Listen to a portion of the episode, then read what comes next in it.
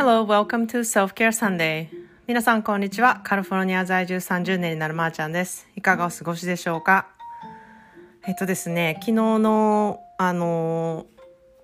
エピソードを聞いていただいて、いろんなメッセージを受け取りました。で、あの、私も同じ経験がありますとか、えー、言葉でね、なかなか言えなかったことを、あの、代行してね、あの、元気が取り柄さんが言っていただいて、すごく嬉しく思っていますっていう話をね、あの、メッセージを送ってくださった方とかがいてね、あの、本当に嬉しく思っています。で、こんな感じで、こう、自分の悩みが、こう、きちんと言語化できる方が、えー、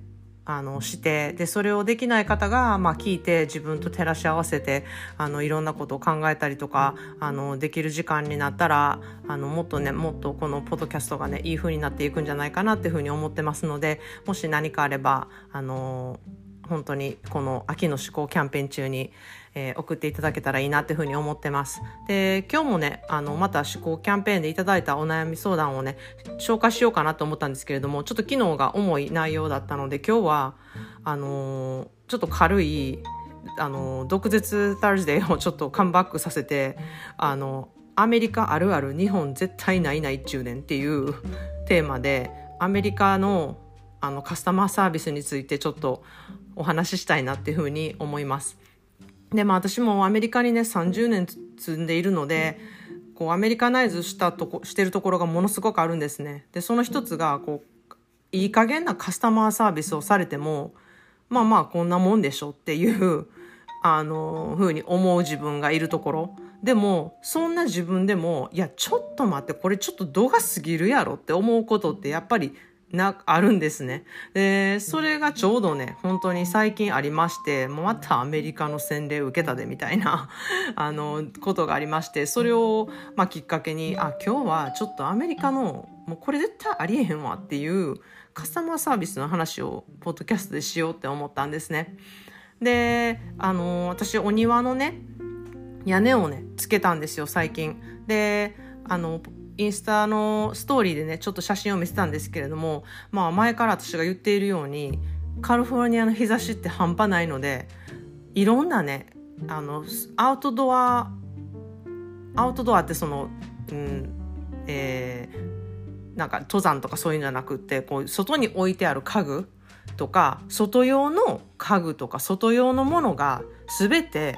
日光で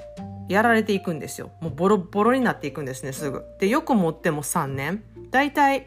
うん、安いものであれば、もう1年で結構破壊されます。あの、プラスチックのよく、こう、積み重ねできる椅子とかあるじゃないですか。あれとか、もう本当に日差しにずっと当ててるままにしていたら、1年でやられます。ボロボロになります。なので、あの、まあ、日陰に置いとくとか、あの、カバーをかけるとか、わざわざきっちりちゃんとしたら、多分物持ちは良くなると思うんですけれども、もうとりあえずうちは出しっぱなしっていう感じなので、まあ、それをするんだったら、日傘をつけようっていうことで、日傘に結構お金をかけて、日傘をやったんですけれども、日傘がまず、3年ぐらいで公開しない、交換しないといけないっていう状況になったんですね。なので、もうこれはお金をかけて屋根をつけるしかないなっていうことで、屋根をつけたんですね。で、その見積もりを、えっ、ー、と、してもらって、サイズとかもは、あの、測って、あの、注文とかも全部し終わったのが6月だったんですよ。で、その頃、まあコロナ禍だったんで、ちょっと在庫とかもすごく取り寄せるのが時間がかかるので、あの、早くて、まあ7月の終わりで、まあ遅くても8月の1週目までにはできると思いますっていうふうに言われたんですね。で、まあ半額払って、残りの半額はその当日、たった当日に払うっていう契約で進めたんですね。なのに、7月の終わりになっても全然連絡が来なくって、私が電話をしたんですよ。そしたら、あー、ちょっとあと2週間ぐらいはちょっとわかりませんねって言われて、で、また2週間後に電話しても、あの、今のところ、ちょっと、あの、予定がつかないので、こちらから連絡しますって言われたんですね。で、連絡をね、待てど待てども全然来ないんですよ。で、言ってる間に9月になりまして、言ってたら、言ってる間に9月になってるやんと思って、また電話したんですよ。一向に向こうから電話ないんですよ。で、私が電話して、あの、屋根の取り付け工事いつになるんですかみたいなことを聞いたら、うーん、ちょっと今のところまだわからないですね、みたいな感じなんで、いやいやいや、なんか8月の、あの、1週目にはできるっていう予定だったんですけれどもって言ったら、あ、またじゃあ担当の者に、あの、連絡させていただきますみたいなことを言われて、そっからまだ待つこと何週間みたいな。で、そっから私結構毎週電話したんですけれども、全然、ニッチもサッチも行かずに、あの、で、全然いつになるか分かれへんな、みたいな風になってる、なってたんですね。で、そうこうしてるうちにいきなり木曜日の、えっ、ー、と、夜8時に留守電が残ってまして、そこに、あの、明日の朝、えー、行きますと。あの、屋根をつけに。で、朝8時に行きます、みたいな連絡入ってて、それを受け取ったのが9時、夜9時で、え、明日の朝来んの？みたいな感じあって、もう、びっくりするわっていう感じで、まあ、たまたま私は金曜日の朝は家にいる予定だったので、あの、まあ、良かったんですけれども、これがまた月曜日とかね、火曜日の朝とかだったら私いないことが多いので、ちょっと困るなって思いながら、まあまあ、うん、いいわっていう、そこもね、あの、全然クレームとかも出さないところがまあまあザ・アメリカあるあるなのでまあまあまあっていうことでやってもらったんですね。でまあ一日で終わる作業だったんでもう本当にその金曜日で朝から始まってもう夜には全部出来上がってたんですね。でその一日のまあパッてできることなのに3ヶ月、まあ、ほぼ4ヶ月ですよねかかってやっとできたと思ってもうもう秋やんっていうなんか季節変わってるやんっていうところだったんですよ。で、まあそんなでね、もうまたや、こんなことほんまに多すぎるって思ってて、そうやな、もうアメリカはほんまにあるあるやなカスタマーサービスって思いながら、今日は、うん、他のこともね、いろいろ思い出してたんですよ。でもとにかくレジの人、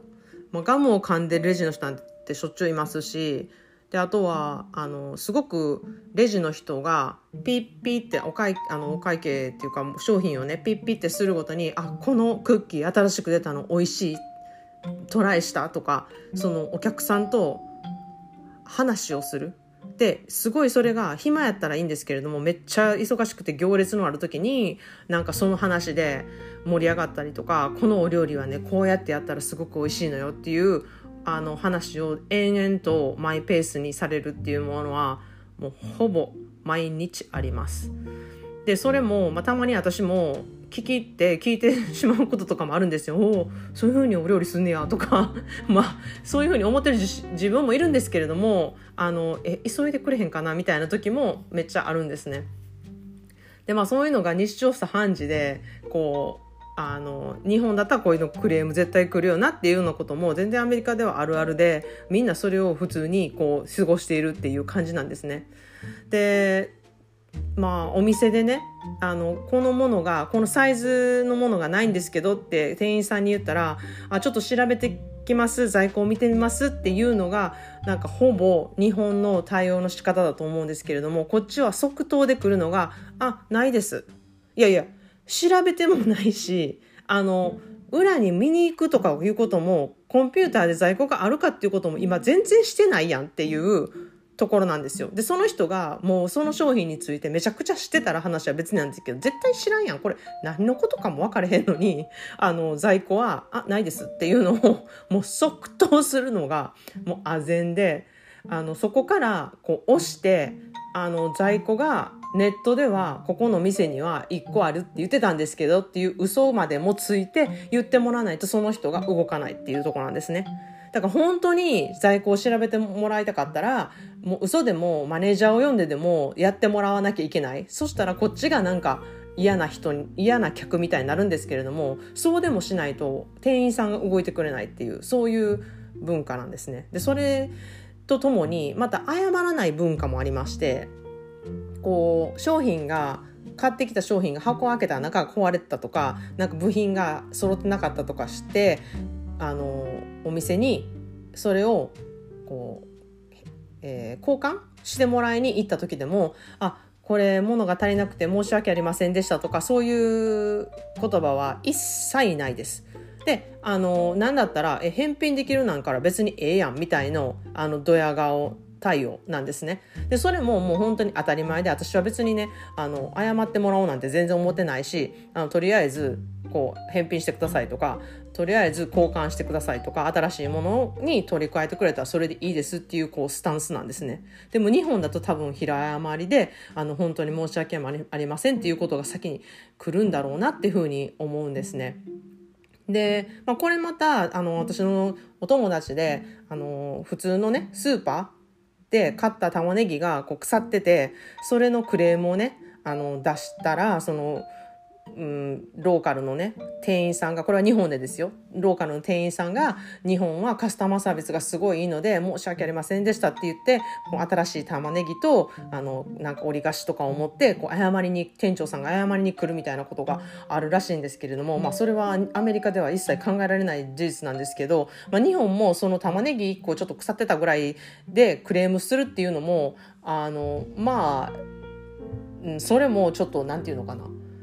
クレームするべきことなのかなそうそのね店員さん店員さんっていうか店長がそういうふうな平余りでこうあの折り菓子を持ってくるっていうそういう文化っていうのを知っていたらまあもう玉ねぎ1個ぐらいいいかなっていうふうに思ってもいいんじゃないかなっていうふうに逆に考えたりもします。でアメリカはねまず返品制度がすごいんですよ。とにかくあ何でも返品できるので返品するのを前提に買うっていうこともすごくするんですね。例えばあのあの試着する時間がない。ってなるととりあえずサイズを全部パパパパって色違いもパパパパって全部そこで買ってまあ 6, 6着ぐらいそこで買って同じものをね色違いとかサイズ違いとかで。で家でトライトライしてあこれはこれはこのサイズの方が合うからとかこの色の方が合うなって思ったものだけをキープして残りは返品するそういうのはもう当たり前にあるんですね。で私はそれに慣れてしまってたので日本でそれをやってめちゃくちゃ大恥をかいたんですね。であの「えこれ全部返品ですか?」って言われてすごい店員さんがあたふたしててなんかこの人やばい人みたいな感じの空気がめちゃくちゃ流れて私もあの HSP なんでそういうのはあのすごく感じるのでうわ私ちょっとこれあかんことしたんかなと思ってあの妹にあのこ日本ってさ返品ってどれくらいあかんのって聞いたらいや返品はまずあかんよみたいな感じでえでも返品お断りって書いてないやんっていや書いてなくてもあのとりあえず返品はしないっていう元でみんな買い物はしてるよっていうことを聞いてうわそうやったんやむっちゃ私いけてない人やなと思ってすごく悪いなと思ったんですね。ね。でそんな感じでアメリカでは化粧品とかも特に今はコロナでいろんな試供ができないのでとりあえず買ってくださいっていうふうに言われるんですね。で返品したらいいですからっていう返品をまず勧める店員さんがめちゃくちゃ多いんですね。でも1回だけこう使って色がねリップとかでも色が合うか合わないかっていうのを調べるために買ってでまたそれを返品するっていうのは、まあ、時間も無駄だしあのもったいないじゃないですか。そのリップどうなるねんみたいな感じになるのでちょっとそれもね私もどうかっていうふうに思うんですね。でまたそのダメージ商品でないと返品を受け付けませんっていうところもアメリカにはあってこう買ってそれがもしダメージものだったら場合だけ返品可能ですみたいな時はわざとそのだその商品をダメージしてから自分でわざとねしてから返す人とかもいるんですね。でそうなるとあのお店側からしたらこれ自分で絶対ダメージしたやんみたいなのが分かるんですけどそれが言えなかったりとかそれをちょっと出したりとかするとお客さんとのすごい喧嘩になったりとか、うん、そういう喧嘩っていうのもねなんかお客さんと店員の喧嘩もなんか地方に行けば行くほどあるんですよアメリカって。でもあの日本だと結構地方に行けば行くほど結構優しかったりとかするのでそこもちょっと反対やなっていうふうに思うんですね。